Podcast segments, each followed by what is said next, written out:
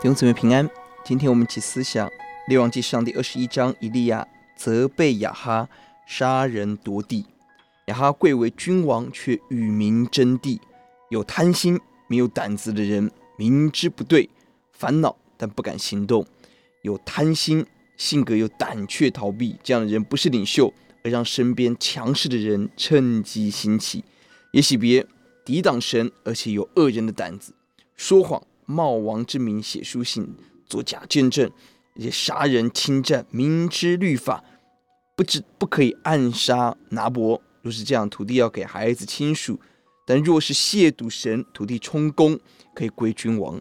明白律法，操纵律法，身为王后没有帮助国王行正道，反倒强势的操作，反臣子为君王，嫉妒仇恨，骄傲抓住他。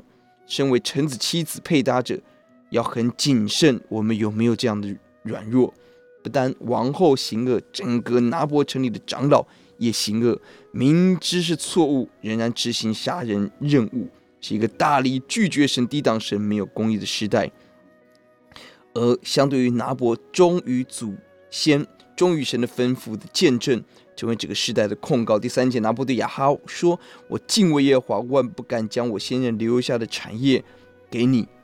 他不为金钱所收买，他要遵守上帝在利未记二十五章、民数记三十六章提醒的这个地这一派支派不可以归到那个支派。他忠于神，敬畏神，而他死的时候却被控告不敬畏神，何等的讽刺！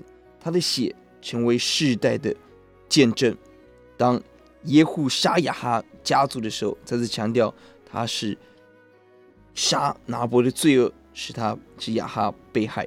看似完美的杀人夺地案，似乎神不知鬼不觉。上帝鉴察一切，透过先知以利亚责备亚哈王，用公义的刑罚拿伯，无论如何无辜受害，亚哈王全家也要这样受害。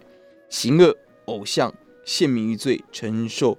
刑罚特别提到了对耶洗别的审审判，亚哈王及时悔改，披麻蒙灰，只是延缓刑罚，短暂的悔改，没有真实的改变，难逃偶像的势力。求主怜悯我们，我们一起低头祷告。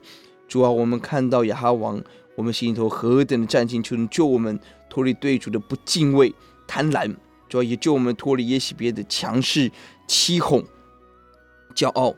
欧，主啊，呼求你，让我们用我们的生命效法拿伯来见证主的道。求主怜悯，听我们的祷告，奉耶稣的名，阿门。